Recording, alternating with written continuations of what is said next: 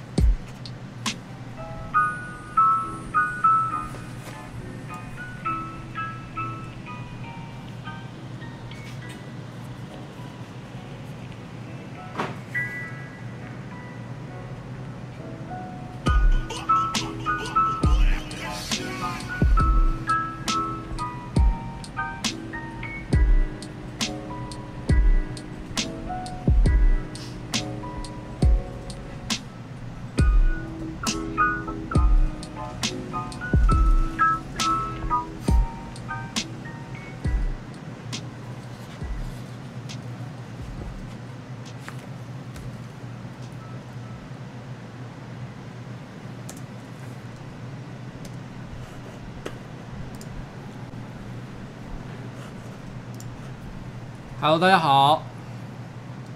哎哎哎，现在一切正常吗？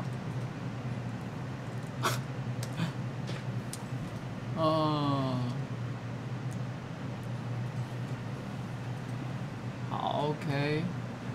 Hello，大家好，今天是那个人生晚长的 EP 四十三哦，从永远的蓝到甜心战士，我是瓜吉，大家好。那最近不知道为什么，就是那个。呃，那个 YouTube 上的直播啊，从大概这个礼拜开始，不知道是谁先开始的，应该是超级歪吧。突然之间开始非常的流行看书陪直播，就是呃看书直播。因为原因是因为大概是因为之前韩国有一个长得非常俊美的青年，他在这个韩国看看一边看书一边开直播，完全没有讲话，但是却受到非常广大的欢迎这件事情的影响，所以导致有些台湾的人啊，像是呃那个。呃，乐布克，然后水风刀，然后还有啾啾鞋，还有凌晨，还有超级歪，都陆续开了像这样的直播。我没有要做这样的直播啦，其实这实在不是我的个性，因为我觉得我有想过，如果我开一个看书直播的话，我大概五分钟以内一定会忍不住要讲话。不是说我不能看书，只是我一想到旁边有留言，我就没有办法不回他，所以。所以我觉得我应该是做不了这件事情了哦。那但是只是我刚开场呢，也跟着大家一样，先看了大概我有大概一两分钟的书吧。不过这两本书的确是我最近手上拿到我觉得非常有趣的书哦。我就觉得跟大家推荐一下。哎，我先讲。我不是在说他们不好，其实我觉得他们其实很有趣。我觉得他们这个这个风气很有趣，就是他带动了一个流行，他希望大家一起陪他看书。我觉得这个事情是本质上是很好的。我希望大家也可以做这样的事情。我自己也有跟着他们看了一小段时间呢。呃，看最长的应该是我有看那个乐布克那边，因为对我来说，可爱的女孩子当然是比三个臭宅，尤其是有一个还是戴面具的臭宅要来的好多了嘛。好，然后。这两本书其实我觉得还蛮棒的哦。这两本书有一个是日本人写的，然后另外一个呢应该是台湾人写的。然后呃，这个人我不知道是谁了，他叫人生百味哦。然后这个呢则是一个我觉得如果你是文青挂的话，多少听过这个人叫松本松本斋。那他之前其实就有呃一些其他的书籍在台湾非常非常的流行，是他最新出版的一本书啊，叫《大笨蛋造反指南》，里面就是在讲说，如果你是在日本像这样的一个非常守秩序哦，然后的一个社会里面，你要如何呃作乱。他的他其实目的并不是要革命，因为他觉得这个他他的内心反抗这个社会体制的这个情绪还没有大到说，我觉得我要推翻整个社会，推翻整个民这个整个整个民主制度或推翻整个国家，他没有到那么强烈。可是他心里是觉得他有一些想要反抗的念头，所以他的做法就是呢，譬如说他可能会在电车上开喝酒的 party，因为在日本的电车呢是不可以吃东西的，更不要讲喝酒了。在台湾的捷运也是一样的道理，可是他就偷偷的如何在他在告诉教大家如何呢把酒。夹带到日本的地铁上，然后并且在那个车厢里面开一个 party，然后邀请陌生的的人跟你一起喝酒。那当然，有些人可能会说，哎，这违反法律，而且扰乱社会秩序。可是对于这个作者来讲，他的内心的想法就是，这个社会就是需要添点乱，因为他已经太乖巧、太安静了。我们需要做点事情，让它产生一些不同的化学作用。这是松本斋的想法。那那个哦，有人说日本电车可以吃东西啊，我一直以为是不可以的。那可能是我误解了，但是我一直以为是不行的。哎，小朋友，你要去哪里？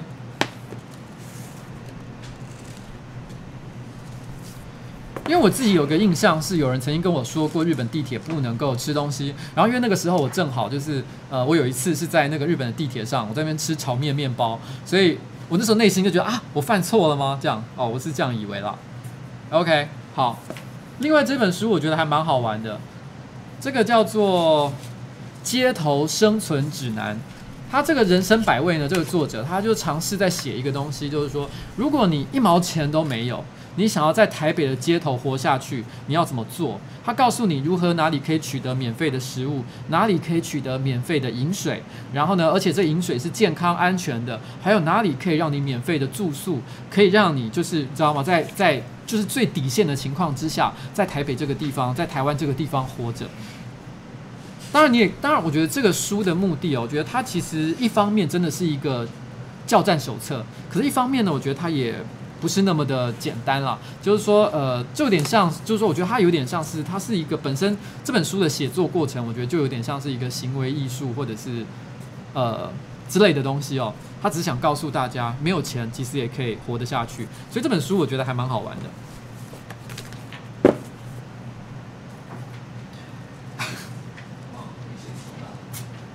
然后这一本，呃，今天我喝的这一支呢是桂花雨，因为白色森林呢，白色森林其实是我在影片里面喝的，可是我其实已经，呃，因为那一天拍片的时候，因为我重录的次数非常多，所以多到我把白色森林给喝完了，所以现在办公室是没有白色森林的，只有其他的像东倒西歪啊、重装骑士啊、桂花雨啊都还有，所以我喝不了白色森林，而且事事实上，呃，大家最后看到的我演的那一段。呃，喝白色森林那个啤那一支啤酒，有些人有提到，就是说倒出来的酒为什么颜色那么的浓浊，根本就不像白色森林。对，因为最后倒出来的已经不是白色森林了，因为已经全部被我喝光了。我最后在录的时候呢，其实是最后是拿了别支酒来假假冒白色森林。白色森林那一支呢，其实它本来的颜色应该是比较淡一点点。那个我是一镜到底啊，哦，OK。好啦，我录完啊，啊不能说吗？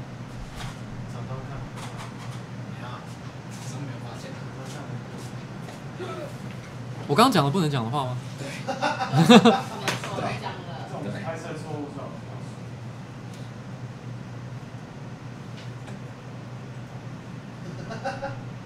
我刚。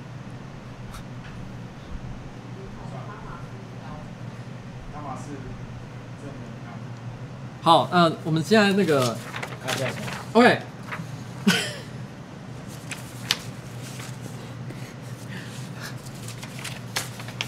嗯、呃，等一下，就是，呃，那，我突然之间不知道该怎么继续我下面的话题。好，那那个我们放一下今天的中场音乐，好，本来不是在完全不是在这个地方要放的，所以，但是我们哦，大家放轻松一点啊。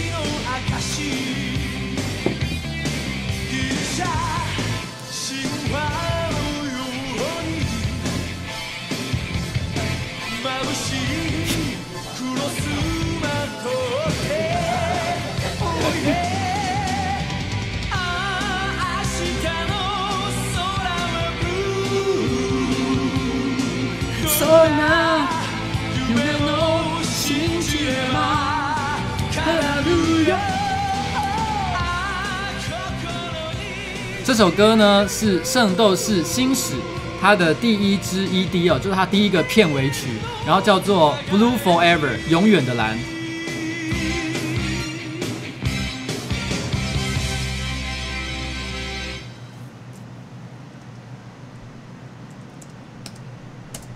然后，呃呃，为什就是其实我今天是想要聊一下，就是我最近在到底在看哪些动画、哪些漫画。那你知道吗？呃，其实《圣斗士》呢，其实算是让我开始对动漫画产生兴趣最早期的几部作品之一。我最早开始看漫画呢，其实是从小叮当开始，在我这个年代，我大概应该是小学二三年级左右开始看小叮当哦。然后那时候我还记得，就是他。呃，一到一百集左右呢，都是真的日本人画的。一百集之后呢，就已经是台湾人自己随便乱做的东西。但是当时我还是非常的忠实，每一集我都会特别跑到杂货店，跑到附近的书店去买。所以我当时已经开，可是当时那种状况是，所有的小孩都在看漫画，看一些休闲的漫画，所以我还不至于觉得自己真的是一个动漫迷啊。我就真的自己觉得会变成一个动漫迷呢，一个是小学六年级的时候，那个时候我很喜欢班上的一个女孩子，然后呢，她的有一个好朋友非常喜欢看漫画，那我想要先跟那个我喜欢的女。女孩子的朋友变成好朋友，所以呢，我就问他说：“哎，有没有什么推荐的漫画可以看啊？”然后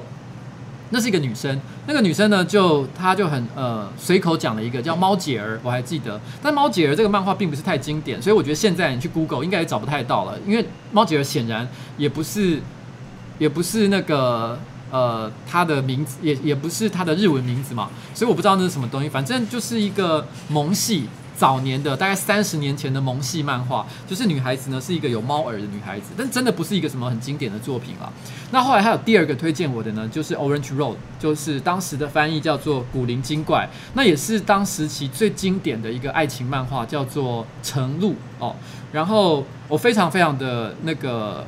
呃喜欢。这一个这这个漫画，它几乎可以说是我当年对爱情的启蒙的一个作品。我觉得恋爱就是像那个样子。这个恋爱是什么情况呢？就是一到十六集，男主角跟女主角什么都没做，一直到了第十六集，两个人都已经出国留学回来，才第一次接吻。所以在那个时候，我的心里面，我觉得谈恋爱就是像这样，就是互都是纯纯的，不会触摸他的身体，然后呢，也不会有什么非分之想，就是淡淡的那种恋爱的感觉。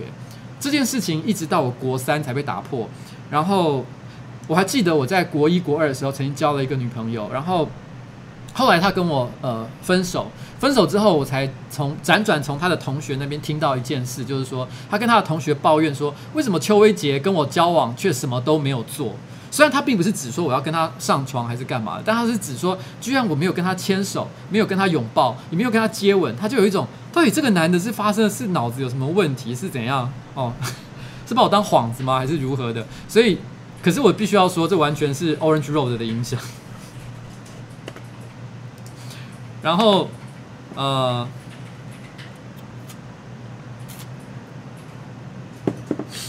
然后另外，我觉得还有三个，我觉得在我小学六年级时代非常重要的作品哦。一个是《七龙珠》，然后，然后《七龙珠》我想大家都知道，所以我也不用多做介绍。然后那个最近那个七月半，他们去那个棒球场开球，还特别的就是演唱这首歌哦。这这个《七龙珠》这个漫画影响了全世界无数的青少年哦，而且持续的影响时间非常非常的长。然后另外就是《城市猎人》。《城市猎人》是我小学六年级的时候刚开始看的，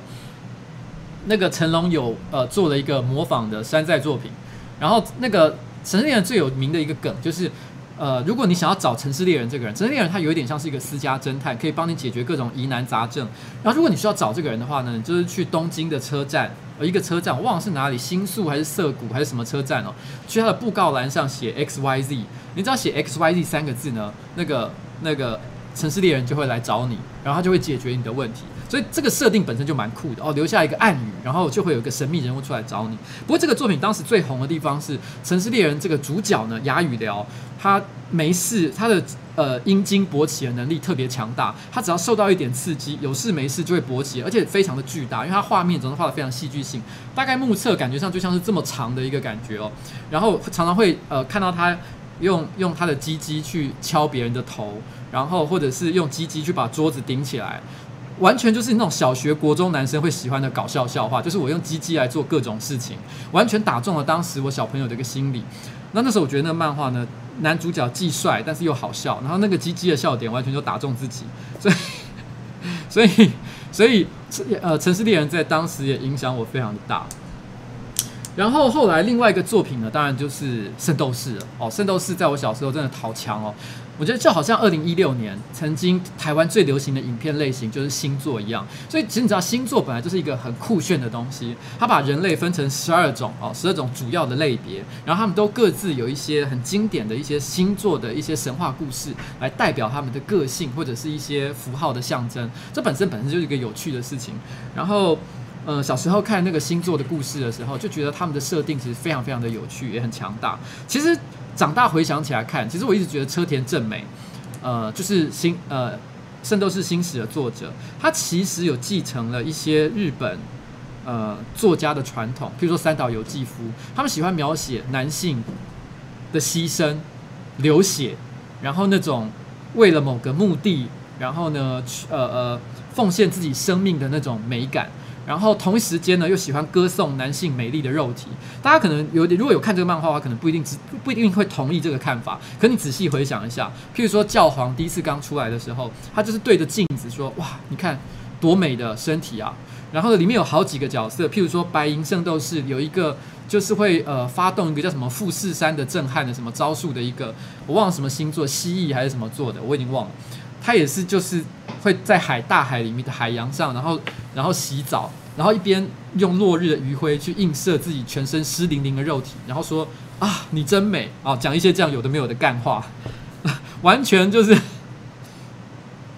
呃就是就是，可是并不是说他在讲 BL 或者讲同志这样的一个事情，他完全就是在讲啊男性肉体之美，其实有一点点也是像希腊罗马。的那种文化那种感觉哦，所以其实还蛮有趣的。现在长大回头来看，觉得还蛮好玩。然后我呃，以前有一次在直播的时候，我有讲过，因为圣斗士的关系，圣斗士当时在对当时的青少年真的影响非常大。就是因为十二宫的星座里面，虽然有好人有坏人，可是只有一个星座特别的坏。他的那个坏呢，是一种呃没无可救药的坏，因为人长得丑，然后招数又很难听。然后就是要冥界积尸气，就是从冥界呃发射出来的一个尸体的气息。然后，然后呢，而且从头到尾呢，他没有做任何让人值得尊敬的事情，就是巨蟹座。所以我小时候只要看到巨蟹座的人，我都会觉得很可怜，就觉得哎，好可怜哦，代表你的星座居然是一个这么烂的人呢，就 就是就是你小时候会有这样的一个感觉了，嗯。不过最近啊。这是我小时候在看的漫画了，但我最近呢，其实有几个作品。我最近其实还是有在，虽然我小学就开始看动漫画，但是我其实最近呢，还是有持续的在追一些新番哦。我最近在追的新番呢，有呃有三部，呃，一个是 Friend XX，应该是这样念吧？哦，我不太知道它怎么念了哦。然后另外一个是 Megalobox。哦，另外一个就是 Hisone and and 什么我也忘记了名字，有时候我都记不太清楚。但是最近有在追的，哎，不知道为什么最近他们都是英文的名字啊。然后 Megalobox 它是小拳王的重制版，它做的有一点点未来世界或者是蒸汽朋克的一个感觉。那呃，目前只有出八集而已，我觉得非常的好看，我觉得非常的好看。它会让人就是它虽然的故事。呃，因为已经搬从过去的一个时代，本来是以前日本昭和年代的一个故事，它把它变成是发生在未来世界的东西，所以当然的故事的结构不太相同，但是一些角色的设定都非常的接近，然后而且都有很多致敬的地方。如果你有曾经看过原作的话，所以你会觉得其实非常的有趣。然后呃，音乐他选的音乐也非常的酷哦。然后是一个非常有气氛、非常有叫男子汉硬派气息的一个作品，但是细节的内容我就不讲太多哦，大家有兴趣可以去看一下。它是讲一个发生在未来世界，就是穿上了机甲之后所进行的一个一个格斗的一个拳击的一个动画，我们很喜欢。然后呃，另外一个是 Friend XX，Friend XX 我其实觉得蛮有趣的，我不知道中文的名字是什么啦，但是。Frank X X 它的设定很有趣，它就是一男一女，然后呢，呃，他们其实也是那种超级机器人动画，他们要驾驶机器人，然后去对抗某种怪物。它的设定某某些地方其实还蛮像 EVA 的，就是福音战士，就是呃每一个那个他每隔一段时间或某些情况之下，就会出现一个敌呃敌人，他们叫教龙，然后会出来攻击他们的居住的城市。那那个教龙呢，它是一个不明的生物。然后它的中心有一个核，你必须要破坏那个核才会完全的破坏它。这个设定完全就跟使徒是一模一样的，所以我才会说跟福音战士非常的像。但是他在操纵这个机器人的时候，必须要一男一女互相搭配。那男生是驾驶员，女生是负责连接那个 男主角的意识跟机器人的这个界面。哦，它有点像是那个女生是操作呃一个有点像是一个。他其实有个动作很有趣，就是他一男生坐上去了之后呢，女生会往前趴，像像一个这样的一个姿势，然后呢，他会从他的屁股延伸出一个操纵台，男生要握住他屁股后面的操纵台去操纵那个机器。简单的来讲，它其实有强烈的一个性暗示，而且这个设定跟《五星物语》也有一点像，就是《五星物语》它必须是一个男的骑士搭配一个女性的法提玛，然后。呃，在这个设定上来讲，我觉得其实它会让人联想起《五星物语》，也会让我想到另外一个老动画叫《冥王计划》。因为《冥王计划》在它原始的设定里面，男生跟女生要打炮才能够有能源可以启动这个机器人哦。这个设定本身我就觉得其实是还蛮有趣的。但是它背后想要描写的故事呢，其实我会觉得看起来跟《自新世界》又有一点点啊。内容虽然不一样，架构不同，可是风格有一点相似。它是在讲看起来好像是青少年的纯爱故事，可是背后所想要引用的设定却非常非常的残酷与残忍。所以这个作品本身是还蛮好玩的啦。我觉得兼具呃可看性跟服务性。我的服务性的意思就是说，如果你是想要看漂亮的女生，然后呢呃裸体，然后一些男女情爱的桥段。哦，这个这个漫画是元素是非常的非常的饱满啊，就应该是可以满足很多男性的观众了，我是这样觉得，是蛮有趣的。那，然后。但是这个剧情呢，我也就不多说了，不然因为这是最近的一个东西，也许你正在看哦，也许你正打算要看，所以我就不讲。那另外一个 Hisone and 什么，后面我突然忘了他那个字怎么念，反正总而言之就是一个女孩子跟一只龙的故事。你可以说它是日本版的《寻龙冒险》吧。哦，那我目前只有看三集而已啊，因为另外两个我是都有看到最新的进度，但是这一次我只有看到三集，我不知道它好还是不好。但是风格还蛮可爱的，它会让你联想起那种昭和时代那种。比较老一派的那种动画的风格，可是他作画的技术哦，算是非常的洗练。然后呃，人物的设定我觉得也蛮可爱，蛮讨人喜欢的。我觉得他应该是一个有一点点疗愈感的。如果啦，如果我猜测，因为我只看三集而已，我猜测他的战斗层面的描写应该不会太多，应该主要是呃呃疗愈感的一个作品，我猜啦。但是有人说 Friend X 可不可以超越天元突破？当然是。不可能啊！天元突破第一集就非常精彩了。Friend XX 我是我觉得目前勉强就是还算看得下去啦，甚至有趣的东西。但它，嗯，还好哦，还好，就是我觉得没有到强推的地步。我觉得目前这一季的新番呢，没有任何一个是让我觉得哇，怎么帅成这样子，不看不行。没有没有，我觉得目前是我没有看到了。但如果你觉得有的话，你可以推荐一下我。哎，不过讲到这个，讲到动漫画，让我想到刚刚有一个很有趣的事情。就是汤马士的妈妈刚刚在那个 LINE 上面传了一个简讯给他，就发生在半个小时之前。他妈妈就是突然间敲汤马士，然后第只讲了五个字，就是二阶堂红丸哦。如果如果有看上班不要看最新影片的话，就知道我在讲什么。如果你还没看，等一下直播后呢，找点时间去看一下，你就知道为什么他妈妈会传这个讯息给他了。那我之前在另外一个直播有讲过，就是那个汤玛斯的妈妈其实很酷哦。她她虽然年纪已经不小了，可能应该有六十岁左右，但是日常的消遣娱乐之一呢，居然是煮钢蛋哦。一个六十岁的妈妈哦，然后她平常的娱乐是呃。主模钢弹模型哦，然后呢，还会对他的儿子讲“二阶堂红丸”这五个字哦，我觉得算真的蛮酷的啦哦。那也是呃，我记得他之前的职业是插花老师哦，所以也非常的有气质。所以我曾经在上班不要看直播有讲过，就是就是他妈妈哦，我真的觉得呃你很棒哦。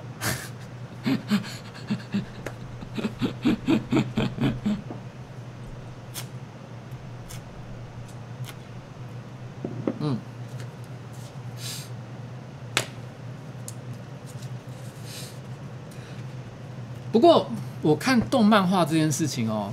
他在我国小六年级的时候呢，我曾经一度花了非常多的时间在那上面。可到国中之后，其实有一度是有一点点中断的，因为我到了国中的时候，因为那时候我念的是。呃，当时所谓的，因为当时有所谓的分班嘛，我念的是 A 段班，升学班。那升学班其实，其实我们是平常是没有在，就是呃，花很多时间是在读书之上啊。而且我当时我的同学都没有人有看动漫画的习惯，而且那个是差不多三十年前，你并没有什么呃非法下载动漫画的手段，你要就是要花钱去买录影带，或者是呃去买这个漫画来看哦，没有什么其他的手段，所以。这是一个很昂贵的一个娱乐，那又没有同学可以讨论，所以基本上国中那段时间有一点点空白的感觉。我没有，我没有读任何我很有印象的东西，但是我一直记得，在我国中三年级的时候，那时候我记得应该是国二升国三的时候，我们有先举行了一次毕业的旅行。那毕业旅行我记得好像是两天一夜，很短，没有很长的时间。那中间有一段时间坐巴士的时候呢，巴士上面有一个可以放录影带的的电视机跟机器。有一个同学，那个同学平常他非常的沉默寡言，从来都没有在讲话，所以我也不认识他。他突然之间发现那个录影带机器是空着的，也没有人打算要去使用它，因为毕竟可能以前他在一些呃中年人出去旅游的时候，他可能会放一些卡拉 OK 跟大家唱歌，可是因为当时是在一群国中生嘛，所以他可能就觉得那就不用放了，就放在那里。他突然之间决定拿出自己的录影带，我也不知道为什么他随身会带录影带。他就把他自己的录影带塞进去，然后放给全班的同学看。但是因为大家呃不是每一个人都对动画有兴趣，而且因为大家是毕业旅行嘛，路程很赶，所以很多人都在车上是在睡觉。然后可是我从头看到尾，那个东西呢是呃福星小子的勿忘我，呃福星小子的剧场版勿忘我。然后其实福星小子有。好几个剧场版，这不是最有名的那一个哦。勿忘我应该是第三、第四部吧。可是我当下看了，突然之间有一种强烈的感动，我觉得好像很喜欢这个作品，我觉得作品很有趣。这造成了我高中时代的第二次、第一次的漫画文艺复兴，这是我突然之间重新燃起，我觉得我要花时间去找一些好看的动漫画来看的一个理由。可是回想起来，那个同学其实也蛮有趣的。你知道，他就是那种典型的阿宅。他们会，他平常虽然沉默寡言，可是一逮到机会，他就想要强迫推销他所喜爱的动漫画给你知道他的朋友看，不管他想看或不想看，他就是要硬塞给他。所以那个同学其实讲起来，我觉得也是蛮有趣的，就完全是个阿宅的，你知道吗？就是的行为哦，不管别人要不要，我就是要给你看哦。然后。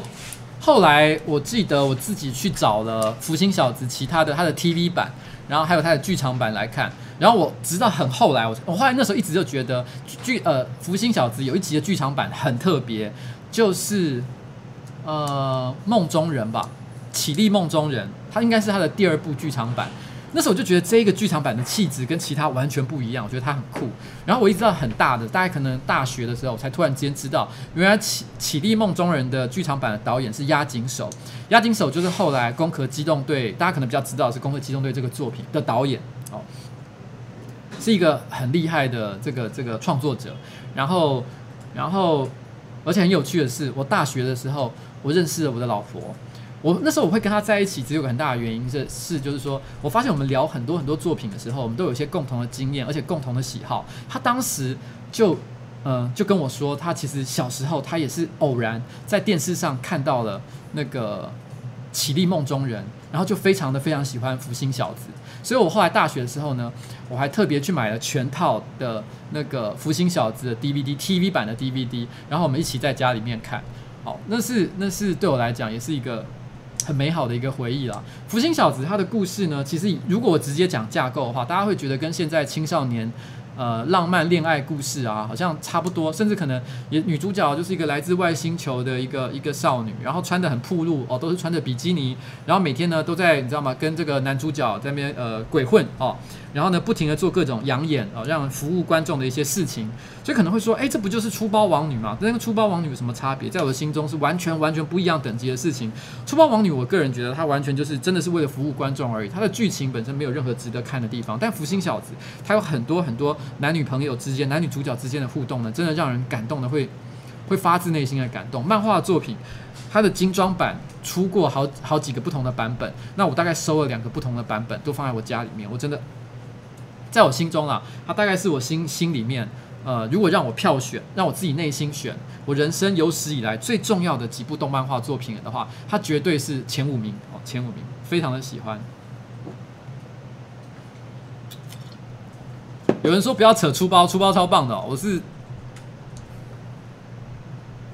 好了，那你们开心就好。你们开心就好哦哦，我没有意见，我没有意见。然后到了高中的时候，我觉得高中的时候啊，我就突然之间变成是，真的是就是突然间进入了另外一个世界。我那时候开始非，这是我我高中是我刚开始看同人志的时期，就是我那时候不只是开始不只是看呃，就是一般商业的动漫画作品，我开始会寻找一些呃同人志哦来看。开始就一头钻进了阿宅的世界就对了，然后当时有几个呃很红的作品，都有很多很多的同人志，我会去收，譬如说像是呃灌篮高手啊，或者是圣斗士啊，哦，或者是足球小将义啊，他们都有很多很多的同人志，而且这同人志呢，除了一些搞笑的哦，或者是一些外传性质的同人志之外，还开始出现了一种全新形态的东西，就是在我高中的时候诞生，在那之前你从来没有看过也没有想过的作品，就在那个时期诞生了，就是 BL。你那时候会看到，因为《圣斗士星矢》就是五个男性角色嘛，你会看到这五个男性角色，常常会你会看找到不小心买到一些同人志，你会看到他们五个人互相，你知道吗？搞亲来亲去，摸来摸去的。你那时候会觉得，哎，这是一开始会觉得是搞笑，觉得还蛮好玩的。但后来你会发现，有的人画得很认真，因为他不只是描写一些暧昧的感情的元素而已，甚至于出现打炮的画面了，你就会觉得说，哇靠，这三小啊，然后。然后当时最红的一个东西，我觉得也是改变世界的一个作品，就是足球小将翼的同人志，叫做 Bronze 青铜色哦，我家里还有收它的全套。然后呢，呃，他是在描写呃那个猛虎小次郎，呃，就是和那个他的守门员若岛金剑之间的爱情故事。后来因为这个这个同人志太红了，红到最后，这个作者直接开始画商业漫画。商业漫画叫做《绝爱一九八九》。《绝爱一九八九》呢，他因为因为他已经变成是商业漫画，就不能用同人志的方法做，所以他人物就全部改名，可是设定完全一模一样哦，就是一个呃足球选手，然后和一个另外一个他的他的守门员伙伴。这守门员伙伙伴呢，本身本来是家里好像是武术家还是什么之类的世家哦，然后呢两个人产生这个。这个恋爱感情的一个故事，但是画的画风非常的激烈，就是两个人不只是就是暧昧的情愫而已，就是会有很激烈的做爱场面，然后完全在当时来讲是真的是划时代的一个一个作品，因为当时这个作品对我来说，它有一个很很独特的一个意义啊，虽然我呃。绝爱一九八九跟 Bronze 我都有收全套。一开始我可能是抱着一种好奇的心理，可是后来我发现我的确还蛮喜欢这系列的作品的。这有一个原因哦，我现在先放一个东西。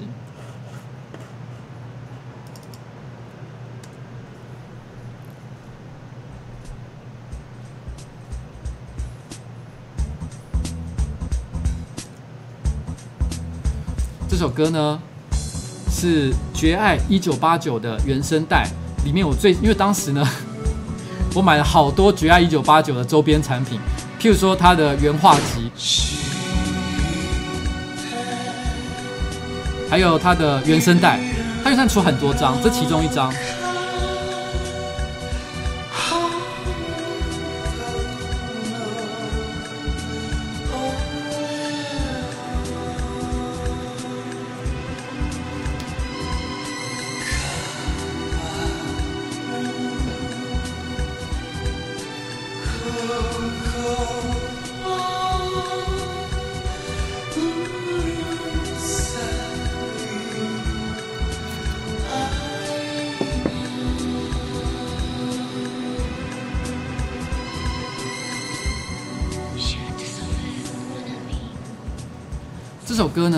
《绝爱一九八九》，它这首歌名字叫做《静止画》（Still Life），它是其中大概第四、第五首歌吧，它的呃某一个原声带哦。然后当时我觉得是那个原声带里面最好听的一首歌，我常常反复听这首歌，因为对我来说，Bronze 呢，它重点不是在于说它是男生跟男生的恋爱，而是它对当年有点中二气气质的我来讲，就是它是一个因为你喜欢一件事情，想要做一件事情，然后然后呢去对抗整个社会的那个氛围，让我觉得非常非常的迷恋。然后因为当时的状况就是它的设定就是。呃，男主角其实落岛若若岛金剑是那个守门员，然后呢，呃，这个守门员因为喜欢上了他的队长，所以他对抗呃他的家族，然后呢社会的眼光，然后不论如何就是要跟他在一起，而且为了跟他在一起，就算弄得粉身碎骨也在所不惜。像这样的故事实在看起来太凄美了，所以我就觉得非常非常的喜欢。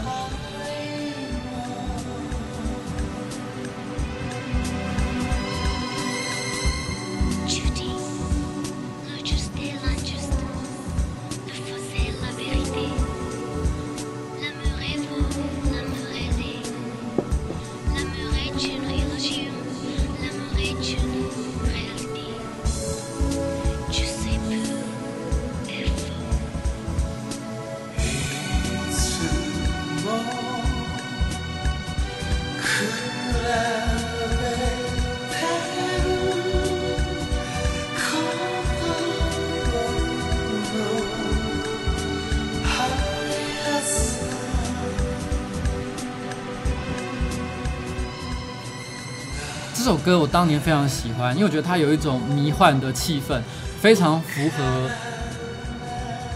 呃，像这样的一个恋爱的故事。所以我那时候这首歌有一段时间几乎就像我的主题曲一样，就是我时无时无刻都在听，因为说太喜欢这首歌了。但这首歌呢，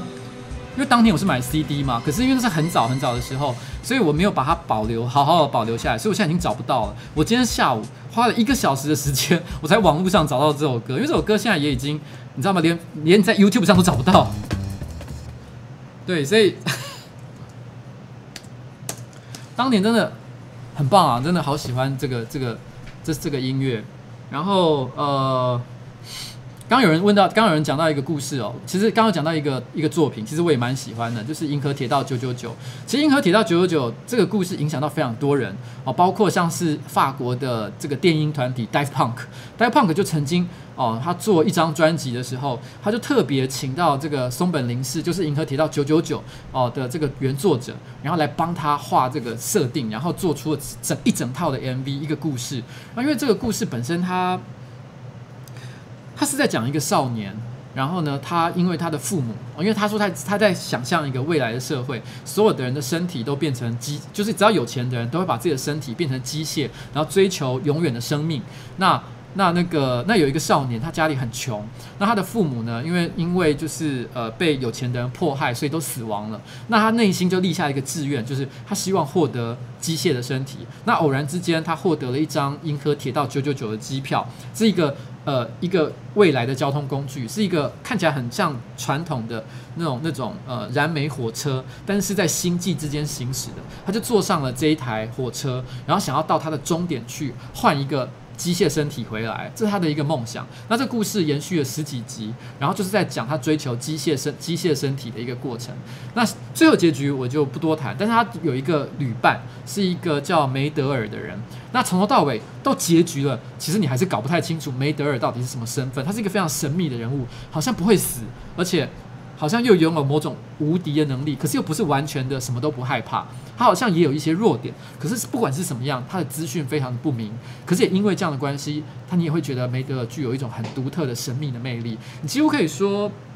在我的年轻时代，梅德尔算是我最喜欢的女性原型之一，所以这个作品对我来讲也有很大的一个启蒙的意义。然后这部作品我家也有收全套，其实我家的漫画真的超级超级多的，我家的漫画大概起码，呃，因为我后来丢了很多啦，因为一直搬家，一直丢，一直丢，但现在应该还有一两千本以上。但如果我从小到大的漫画不丢了的话呢，搞不好破万都是应该有的。小时候非常非常的喜欢。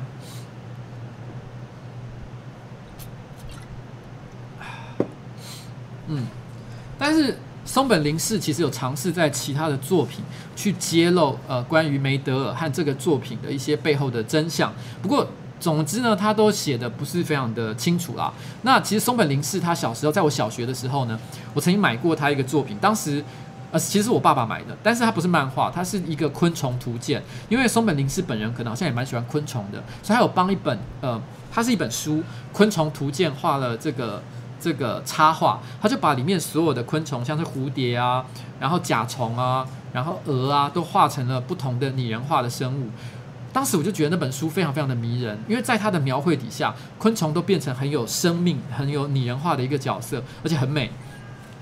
蛾就画得很艳丽，然后呢，蝴蝶就画得很可爱。哦，其实是一个，我后来长大很想再找这本书，但是已经找不太到了。小时候我真的觉得那本书很屌。哦，但是我长大才发现，原来那就是松本零士的作品。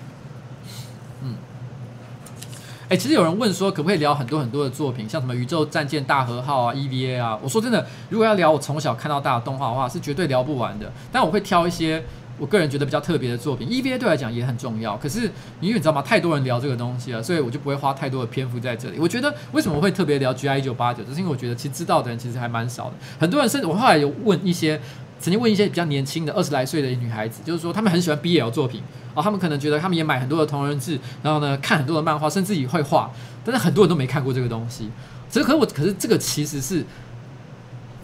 日本 BL 的文化的滥觞啊。其实这几年的 BL 反而几乎没怎么看了哦，就看的非常少，还是有啦，我有看一些，但是当年我是真的对这个这这这个这个作品其实算是蛮着迷的。有人问《火之鸟》《黑杰克》，其实我也都有收，我也蛮喜欢这些作品。呃，然后在高中时代，我记得应该也是我看 EVA 跟钢弹最用心的时代啊。那个时候看了非常多钢弹跟 EVA 的作品，可是那个时候因为呃网络刚刚开始兴盛，然后我的个性。那个时候还，我现在已经四十几岁了，我已经稍微比较成熟一点，可以自己做一些判断。但当年的我啊，非常非常的热衷在网络上跟别人吵架。然后那个时候有一种很有名的、很常见的一个争论，就是钢弹跟 EVA 到底哪一个比较好看。然后当年的我呢，其实是钢弹派的。然后我常常在网络上跟别人吵钢弹跟 EVA 到底哪个比较好看。可是现在的我是觉得两个都很棒。没有什么好吵的。然后我还记得，我有一次在漫画店，就是实体的漫画店，我看到有一个年轻人他在评论《钢弹》跟 EVA，可是他显然觉得 EVA 比较好。我根本不认识这个人，我还突然之间打断他，他在跟他朋友聊天，我还打断他跟他吵架，说没有，我觉得《钢弹》比较行。然后你知道吗？这就是。你知道这就是阿宅的一个毛病，你知道吗？喜欢把自己的价值观强加到别人的身上。其实这件事情一点都不重要。可是当年的我，你知道吗？就是会对这件事情很在意。而且说实话，我自己内心，我相信当时的我也知道，其实这两个作品都很棒，没什么好比较的。可是你内心就是觉得你一定要成为某一派的支持者。我觉得这也是人性的一个弱点了。我们当我们自己的内心不属于任何一个派系、任何一个组织的时候，我们就会觉得很不安。我们会觉得，到到底我是谁呢？我们在寻求认同的过程当中呢，我们一定要找到一些朋党。我觉得这就好像政治现在的状况一样。我在很多的地方都有讲过一件事情，就是我一直觉得有些人开口闭口就说自己柯黑，说自己柯粉，这是一件超级愚蠢的事情。因为不管你是柯黑还是柯粉，你只要一讲出这句话，就表示你这个人的价值在柯文哲之下。柯文哲了不起，你就跟着了不起；柯文哲很弱，你就跟着他弱。那你作为一个人，到底还有什么了不起、值得尊敬的地方呢？一点都没有。你只要一说出这样的话，你作为一个人就完蛋。我觉得是这个样子啊。但是你，但是我觉得在这个世界上，我觉得大部分的人都是很懦弱的，就是他们觉得好像我不找到一个地方待着，然后跟一群人混在一起，有一个小圈圈，就觉得很不安。所以你知道，其实这段时间以来，有很多人在问我一个问题，就是说，哎，你是不是要参成为柯文哲？的你知道吗？网军或者是他的刺客，或者是他的什么东西，我都觉得这个问题蠢到一个不可思议。如果今天柯文哲他主动想要说，哎，邱威杰，我觉得你人蛮不错的，我当然也不会拒绝像这样的赞美。可是我绝对绝对不会去寻求他的认同。而且我说老实话，柯文哲讲过一件事情，我觉得蛮重要的。柯文哲曾经说，如果你在市市面上遇到任何一个人说柯文哲是我的朋友，这个人显然是个骗子，因为我本身并没有任何朋友。我非常的认同这句话，就是对柯文哲就不会是任何人朋友，我也跟他不会是朋友，我才不会去拿我的热脸贴他的冷屁股，我不会干这种事。我觉得会干这种事情的脑子都是绝对是有问题的。好了，算了，好，我只是对就这件事情，我要忍不住讲一下。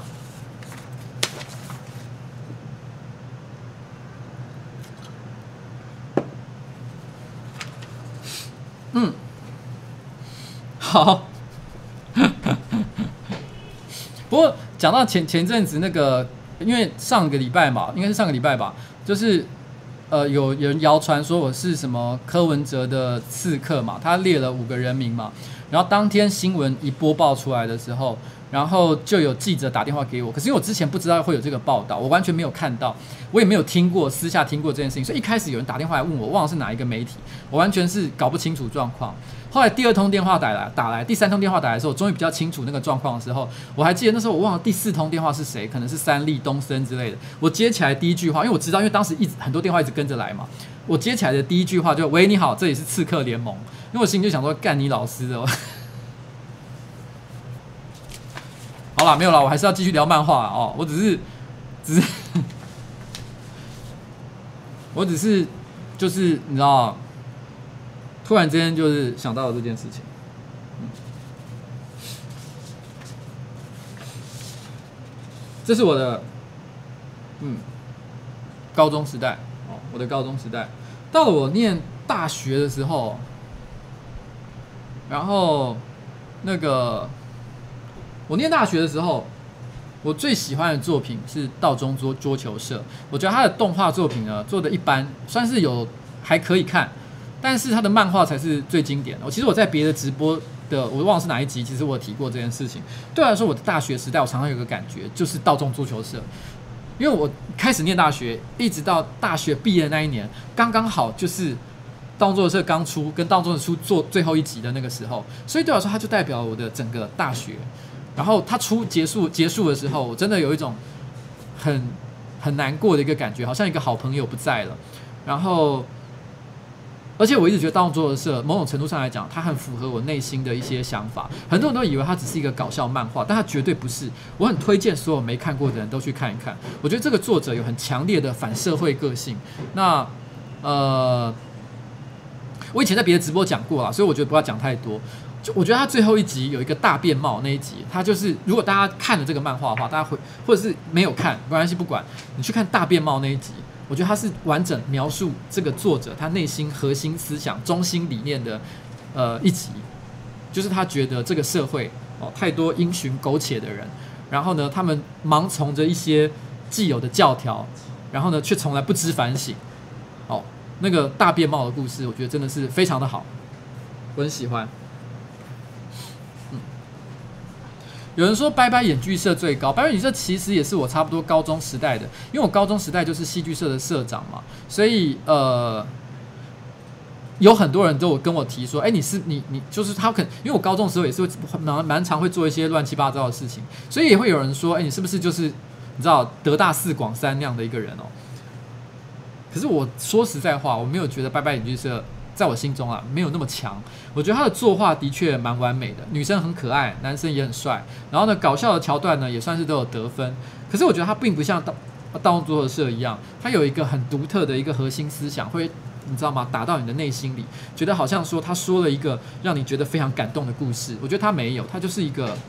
青春恋爱冒险故事哦，就这样，有点好笑而已。我觉得还好啦。有人提到湘南纯纯爱组哦，讲到这个就很有趣。我前几天跟别人聊天，我才发现很多人不知道一件事情，因为很多年轻人都看过一个漫画叫 GTO 哦，GTO 就是一个讲一个你知道很像流氓的老师的故事，然后很多人都不晓得，其实 GTO 它就是湘南纯爱组的后传后传。湘南纯爱组呢是讲两个暴走族的故事嘛，然后它其实画了呃在当年是非常非常红的一个漫画。他是作者，也是也是这样藤藤泽亨，然后他后来画到结束了之后，隔了很多年，他突然之间重画一个漫画，他就把其中当年湘南纯爱组的其中的一个主角，他就把它衍生出来，是他长大之后的故事。长大之后就是湘南纯爱组的暴走族呢，长大之后就变成了 GTO。然后后来在那个那个 GTO 里面的主角，他有时候会遇到一个他的警察朋友，那个警察朋友就是湘南纯爱组里面的另外一个主角。哦，居然很多人都不知道这件事情哎，其实还蛮有趣的哦，鬼冢英吉的年轻时代。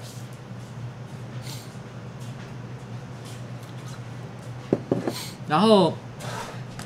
我觉得其实今年呢、我觉得呃，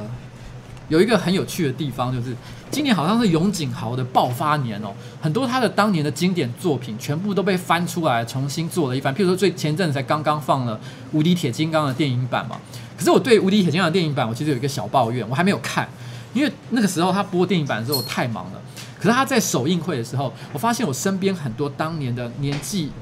呃比较大的一些老阿宅都有被电影片商邀请去看，可他居然没有邀请我，你知道吗？我觉得如果论宅圈的辈分的话，我觉得我也算是有点排序的。结果居然你知道吗？就 就是居然没有想到邀请我去看，真是气死我了。然后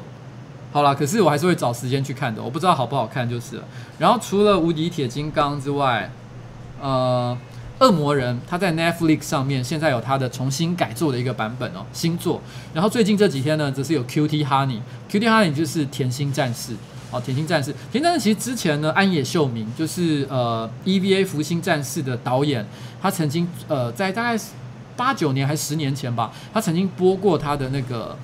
呃，他曾经拍过他的电影真人版。那我觉得电影真人版其实我觉得还蛮好看的，虽然我觉得当时好像并没有很特别受欢迎的感觉，可是我觉得其实拍的挺好。而且他当时找最红的一个歌手叫幸田来未，重新翻唱了呃 Cutie Honey 当时的一个主题曲，我觉得。那个主题曲呢，我觉得幸田来未演演唱的诠释的版本其实非常的棒，是我心目中最好听的动画歌曲之一。我们现在来听一下。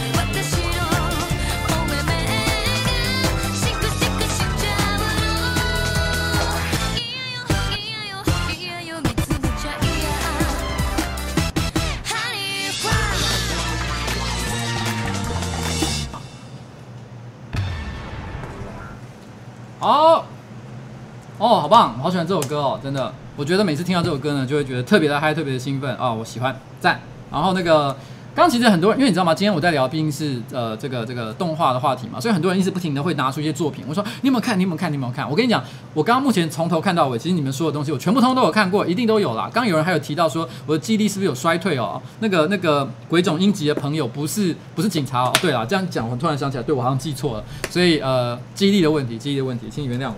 然后刚还有人提到奈良志哦，其实我。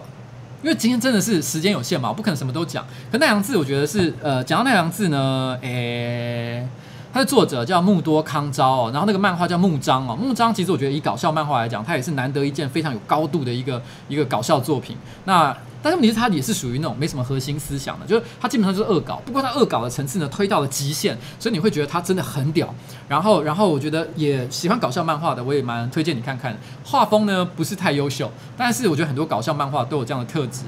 包含《盗墓作者》在内哦。虽然《盗墓》，可是《盗墓作者》我觉得他那个作者他有一个很厉害的地方是，虽然他的画风他画技不是很强，可是女生该可爱的地方还是非常的可爱，尤其是胸部的描绘。哦，对不起，喝啤酒的关系。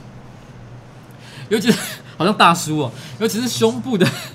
尤其是胸部的描绘哦，我觉得非常的那个形状非常的完美。我觉得只有真的非常热爱女性胸部的人，可以画出像这样这么完美的一个曲线。那木章了的话，他除了木章之外，还有像什么抓狂野球队啊，还有很多其他的作品，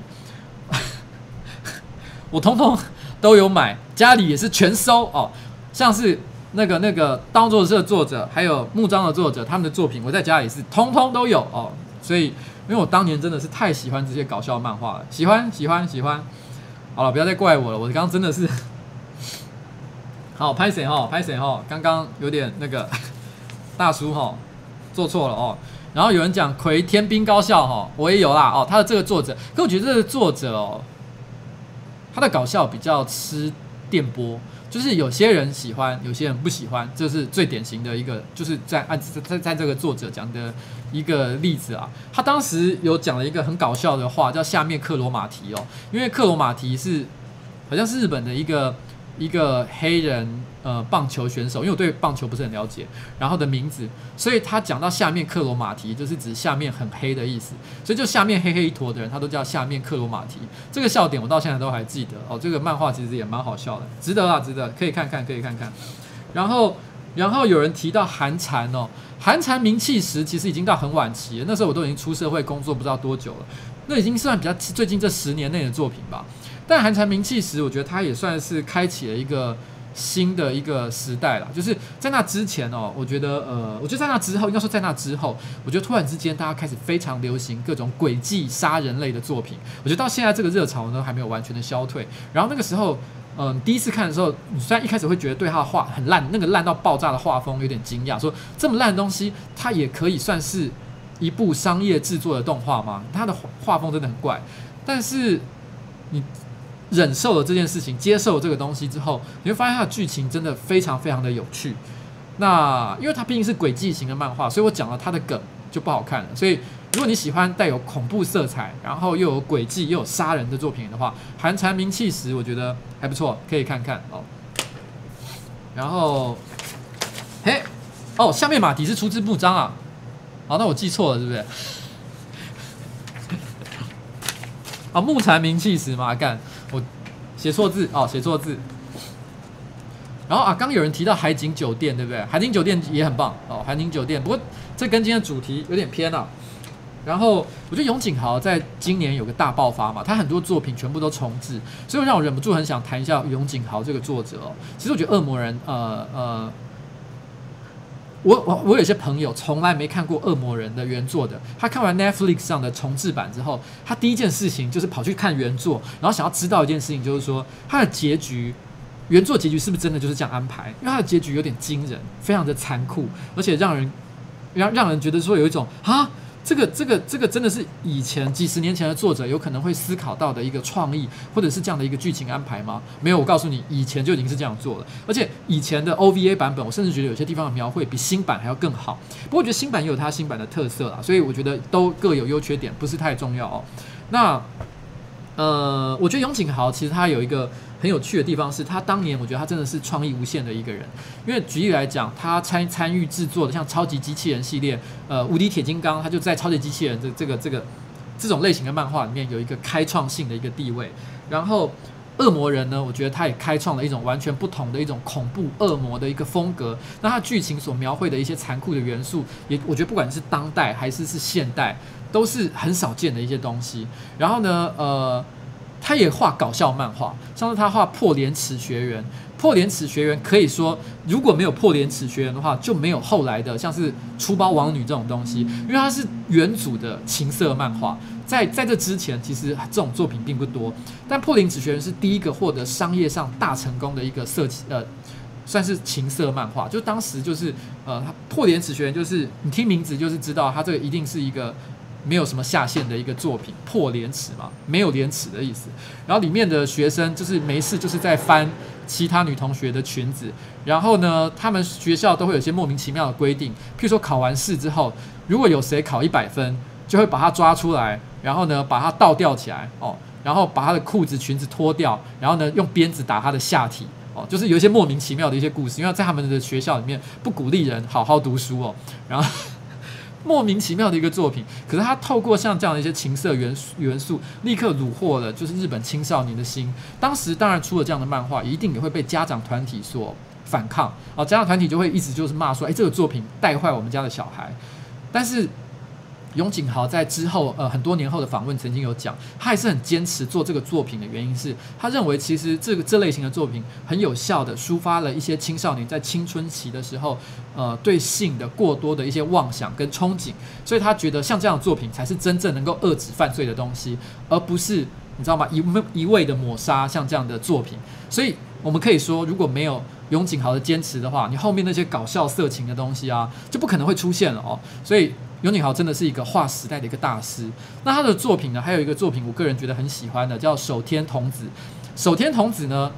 呃，是日本的传统故事里面的一个妖怪哦，叫守天童守天童子。可是你看了他的漫画，他一开始的确是在描写一个妖怪故事，可你看到最后，你才会发现，原来他不是妖怪故事，他是科幻、跨越时空的科幻故事。这个安排真的非常非常屌，细节我也不多说，但是就是，呃，我觉得在纯粹在科幻的创意上，守天童子真的是一个难得一见的杰作，非常的厉害。然后后来他，我觉得他最集大成的作品是《斗魔王杰克》。《斗魔王杰克》呢，他他的宇宙观跟恶魔人是接在一起的，他们两个共享了相同的一个一个一个宇宙。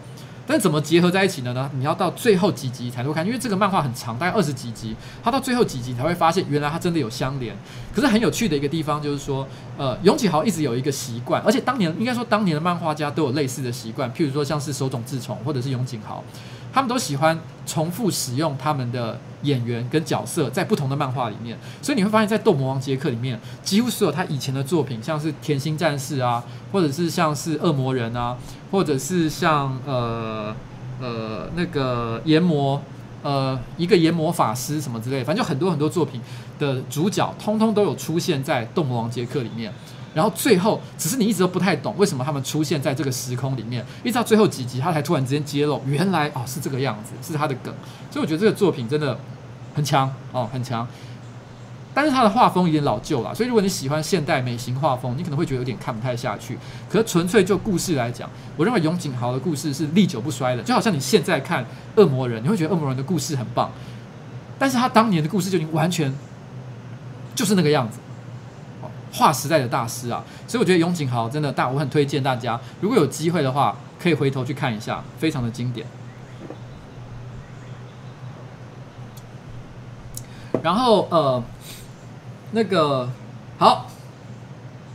在今天的那个最后呢，我要讲一下我最近有在看的、有在追的一些漫画，我有帮他们定几个我个人心目中的奖项哦，就是我最近有在看的哦。呃，顺便推荐给大家啦。我个人认为近期连载中的漫画呢，我的科幻奖我颁给一个漫画，它没有中文名字，叫 Designs，D E S I G N S，呃，就是设计哦。它这个漫画其实非常的有趣，它是在讲呃，它的 designs 其实讲的并不是美术设计，它讲的是基因上的设计。它是在讲说有一些呃人类为了某些目的而而透过基因科技去设计出来的特殊生物。那它的主角呢是一个青蛙跟人类的基因结合在一起的一个女孩子。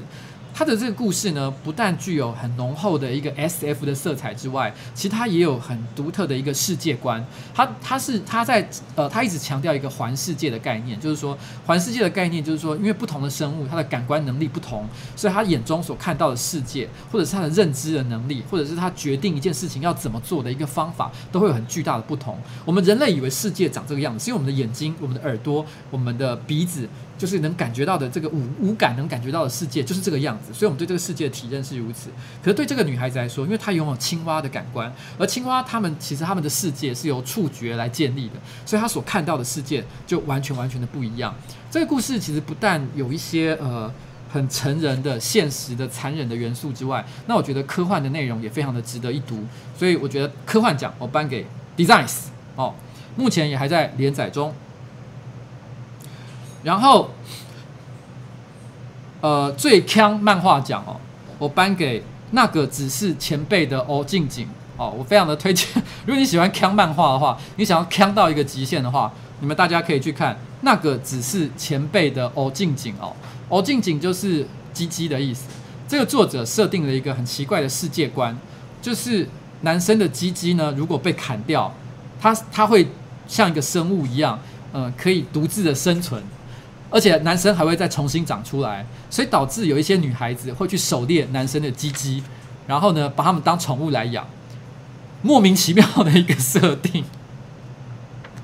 然后，然后，然后就是大家有人说是国际盗懒教集团了。哦，这个这个作者其实很有趣，他他其实之前有另外一部漫画，我觉得也蛮好看的，叫做。前写者林琴和呃呃金鱼缸男，他其实有一系列的作品，其实我觉得都有一些很独特的世界观跟设定。我觉得作者的其他漫画也都蛮好玩。但这个如果你想要看锵漫画的话，我觉得最近大概很难有人比这个还要更锵了，太强大了哦，非常的好笑的一个作品。那我觉得其他有强力的候补，包括宇宙战舰提拉米斯跟这个黑社会的超能力女儿，都是近期几个在连载的锵漫画当中呢，我也蛮推荐的。但第一名我还是给这个。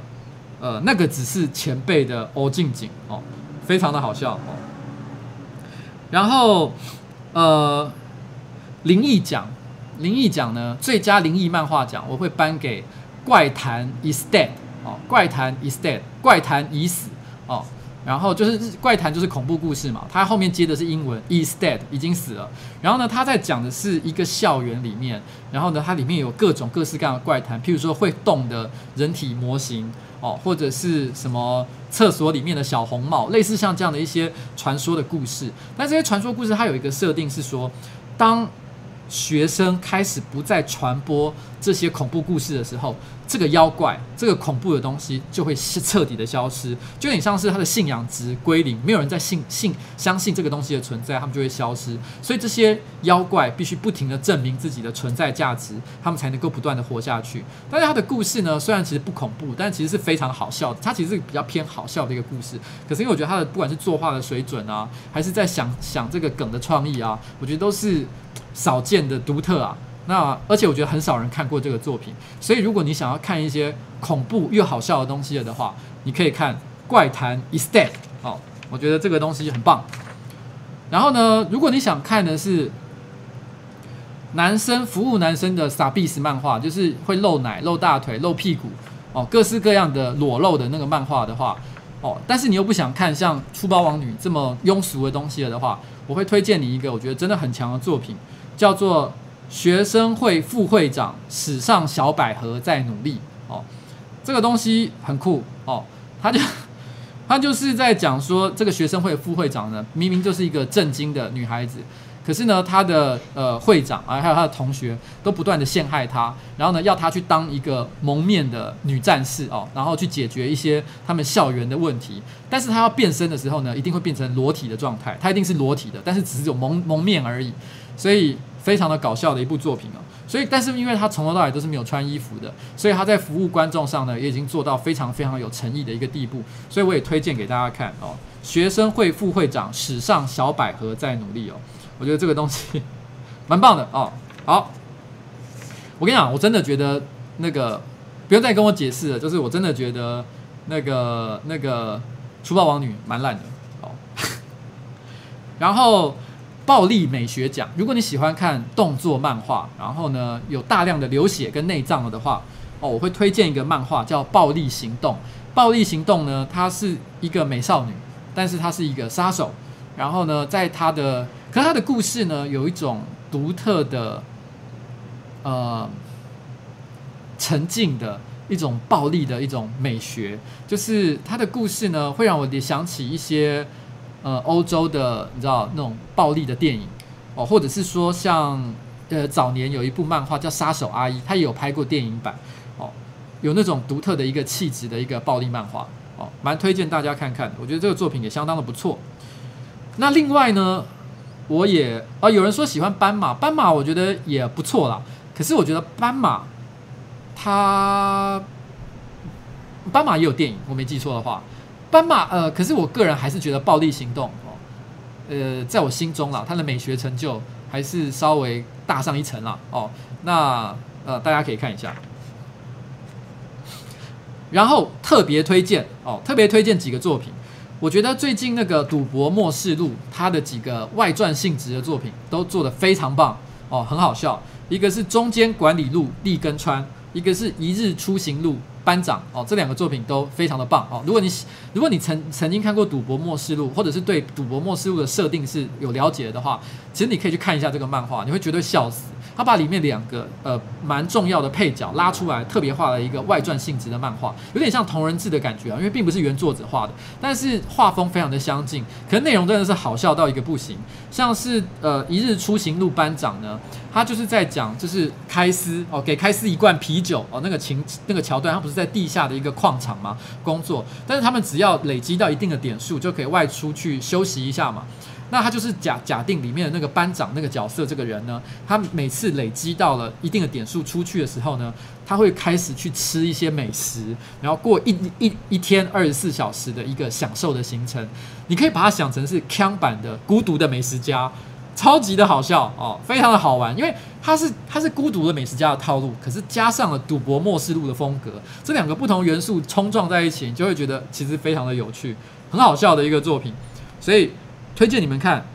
赌博末世的末世录》的同人作品哦，《一日出行录班长》跟《中间管理录利根川》这两个作品呢，我觉得都是杰作中的杰作啊。尤其是《赌博默示录》现在已经拖戏到看不下去的情况的时候，看这两部作品真的觉得畅快淋漓，非常的棒。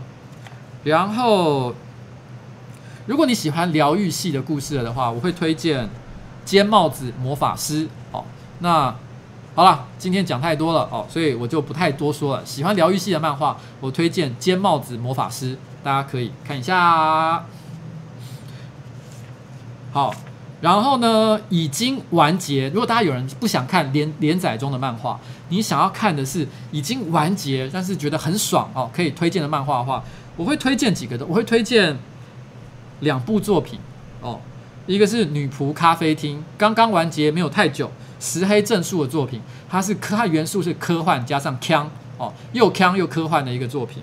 另外一个是《第一之国》，《第一之国》呢是 BL 加上 Kang 哦，因为我最喜欢 Kang 系的漫画嘛。《第一之国》不久前也有电影版，然后 MOD 上面好像也看得到，不过我还没看没看过电影版啊。但我听另外一个呃，以前曾经也是加点吉拿棒的成员，就是太郎一个女生讲说，她觉得《第一之国》其实还蛮好看的，所以呃，大家可以看一下这个作品哦。非常的智障的一个东西。好，那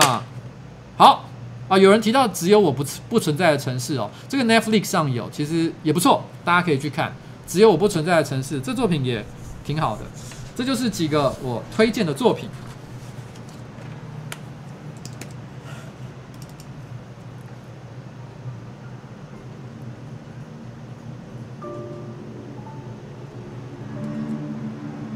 有人提到，其实那个。第一之国的作者很多作品都很好笑，《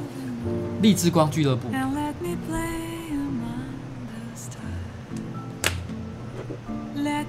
see what spring is like on Jupiter and Mars. In other words, hold my hand. In other words, darling, kiss me. Fill my heart with song and let me see.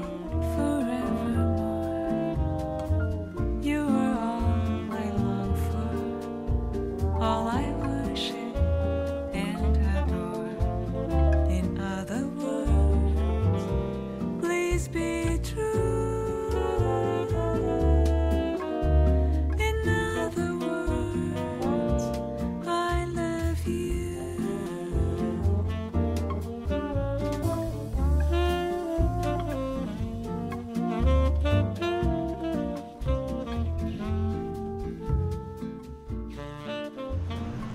有人提到一个作品，最最近正好我有在追，的确也还不错。我想被高中女生杀杀死哦，这个作品不错啊，蛮好玩的一个作品，也是古屋兔玩吧。然后他就是在讲有一个人有一个变态的欲望，他是一个高中老师，他想被他的学生给杀死，所以他不断在制造桥段，一个可能就是把那个想办法逼迫那个女生去把他杀掉。他的目标就是被他杀掉，那是那是唯一会让他感觉到内心高潮的一个事件，所以既变态，但是又非常的黑暗，又很深刻，又很有趣的一个作品。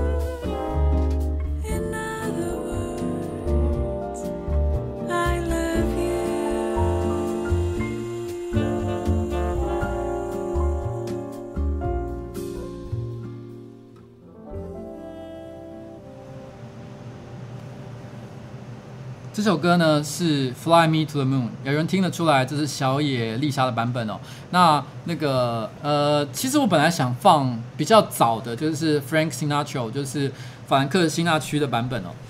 但是我查了一下，他在 YouTube 上呢是被禁播的哦。所以好吧，我本来想说这么老都已经过世的一个人，应该不会太计较吧？就没想到他还比我想象中的计较，所以。不能播 Frank Sinatra，因为它其实比较老一点点，是可以更接近原汁原味的一个版本。那其实大家这个这个为什么会播这首歌呢？因为它是 EVA 的片尾曲啊。EVA 的片尾我觉得有一个很特别的地方是，它呃从第一集到最后一集呢，它的 ED 从来没有换过，就是它的结尾曲都是 Fly Me to the Moon，但是每一集的版本都不一样。因为的确这首歌当年是非常非常的就是呃，其实这首歌因为很经典，所以翻唱的人本来就多。那每每一集的片尾都放这首歌，因为。每一集的气氛不太相同，所以配上不同版本的《Fly Me to the Moon》的时候，你就会觉得有一种不同的一个气氛。那它片尾其实我记得它是林波凌的倒在水中的倒影，然后一边旋转，然后呢一边播放这首歌。那所以其实你会感觉到就是说，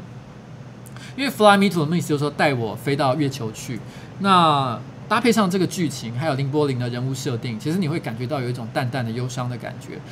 Fly Me to the Moon》你可以说它是一个隐喻，就是说，哎，我带我去。一个地方，不知道那是什么地方，但不是这里，就对了。这样想起来，是不是会觉得有一点点感伤呢？所以，嗯，这个这是一个我觉得，呃，算是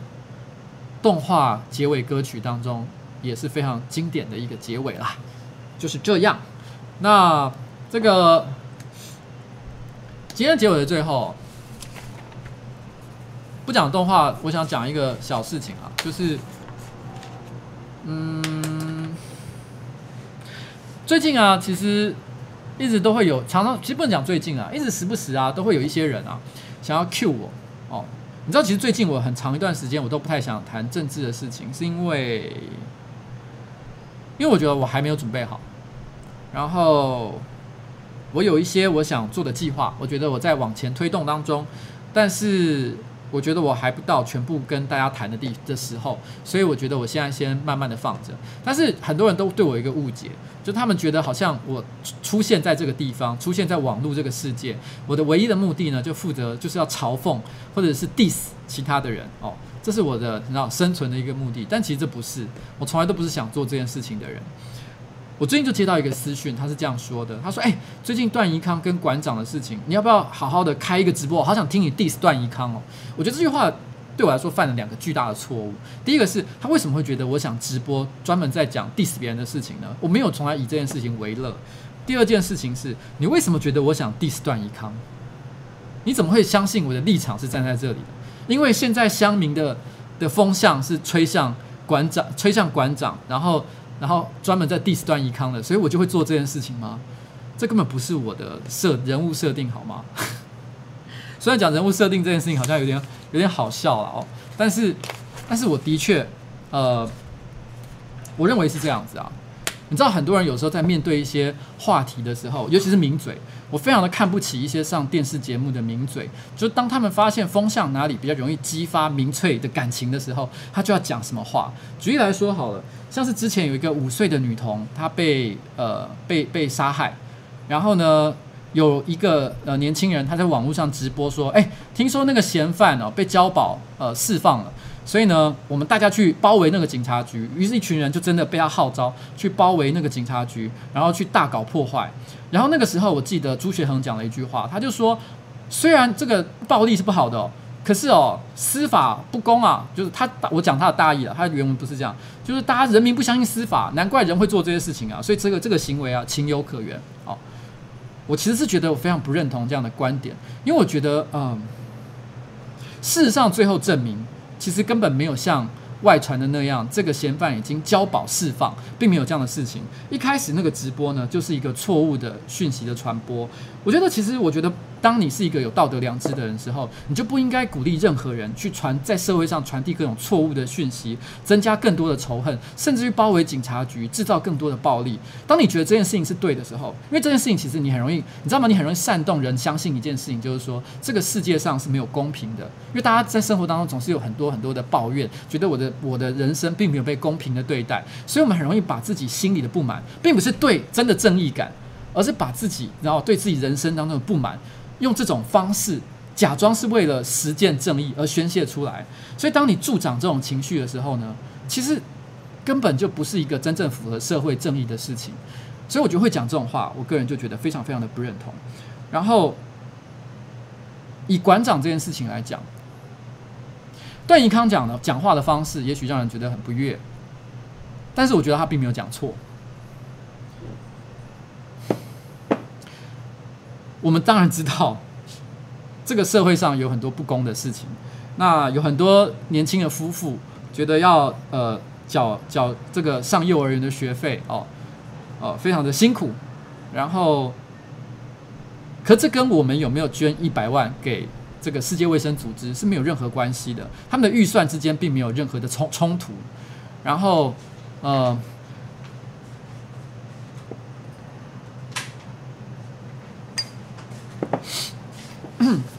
这个这个，你知道这个东西的谬误啊，就像是什么，你知道吗？就像是有一段时间呢、这个很多媒体啊，他很喜欢，就是就是你知道，就是呃，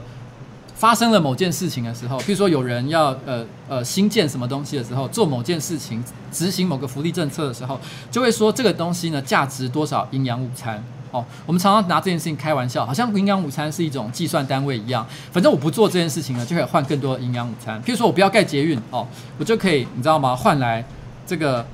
一万个学童的营养午餐，哦。如果我不做什么事情，可是事实上不是这个样子。我们今天一个国家，它当它在编列预算的时候呢，它一定有针对社会福利的，一定有针对教育的，一定有针对国防的，针对针对这个这个外交的。而今天所谓的捐款给世界卫生组织，它可能只是外交预算的一环。我并不会因为我不做这个外交的行为，就表示我可以多一些钱去，你知道吗？补助一些人呃，呃上幼儿园的一个一个。一个费用不会有这样的事情。如果你觉得台湾对于这个育儿的这个福利政策做得不够好的话，你应该是批评这件事情，但并不是批评台湾的外交政策啊。所以你会讲这件事情，一开始就犯了很巨大的谬误。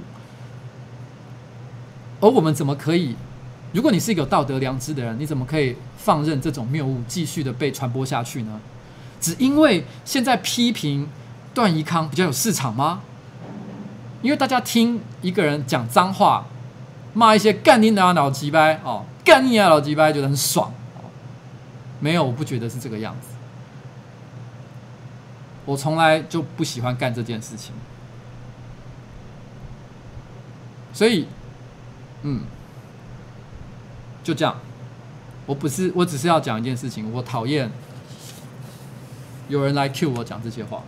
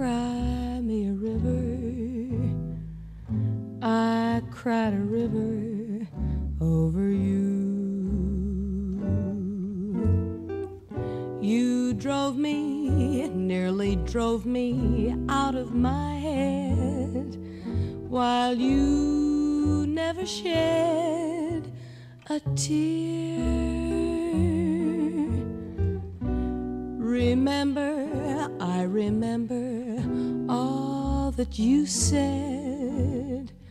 Told me love was too plebeian. Told me you were through with me. And now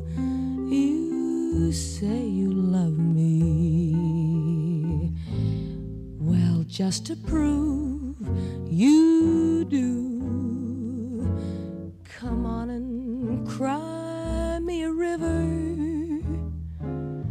Cry me a river.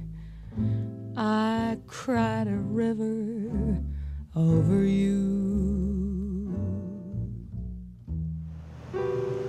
好了。关于这段对话呢，我其实已经把我该讲的话我都讲完了，所以我也不会再多说了。如果你有不同的意见的话，欢迎你留给我。但是问题是呢，我不会再做任何的争辩，因为我觉得没有什么好多说的哦。然后那个为什么突然之间放这首歌呢？这首歌是《Cry Me a River》哦，因为我想让大家平缓一下情绪，因为我不确定我今天本来会不会讲这一段对话。如果有讲的话呢，这是我 UV 的歌曲，我想要跟大家说呢，其实没有，大家还是很 peace，好不好？很 peace，不要那个哦。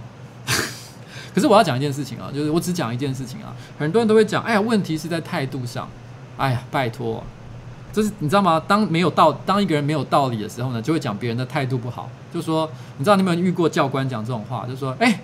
你这什么态度？哦，他讲这句话的意思的时候呢，就是说，他并不是说你说的不对，有时候你可能跟教官顶嘴，跟老师顶嘴，然后呢，他听了以后理亏，他没有直接回反驳你，因为他反驳不了你，他只好讲一句话，你这什么态度？哦你知道吗？从小到大，你的爸妈、你的教官、你的老师，就是拿这句顶你。而现在呢，你要拿这句话再去顶其他人，你觉得有道理吗？我觉得做人哦，要抱着一个公平的一个态度哦，就是你不喜欢别人做的事情，你也不要对别人这样做，这样才是对的，好吗？我今天只讲道理，不讲态度这件事情。虽然我也说了，他态度的确是有点不太好哦，可是馆长的态度也没有好过啊。就这样了，好，那谢谢大家今晚收听我的直播。那今天 EP 那个这个这个这个四三呢，到此告一个段落。明天呢会有瓜吉吃大便当的第四集，然后下礼拜如果顺利的话，一或二应该会有孤独的美食废人的下一集哦。然后呢，如果一切再顺利的话呢，下一下礼拜呢，如果我都有按照我的行程去排的话，下礼拜的孤独的美食废人应该是有两集的。好，就这样啦，嗯。拜拜。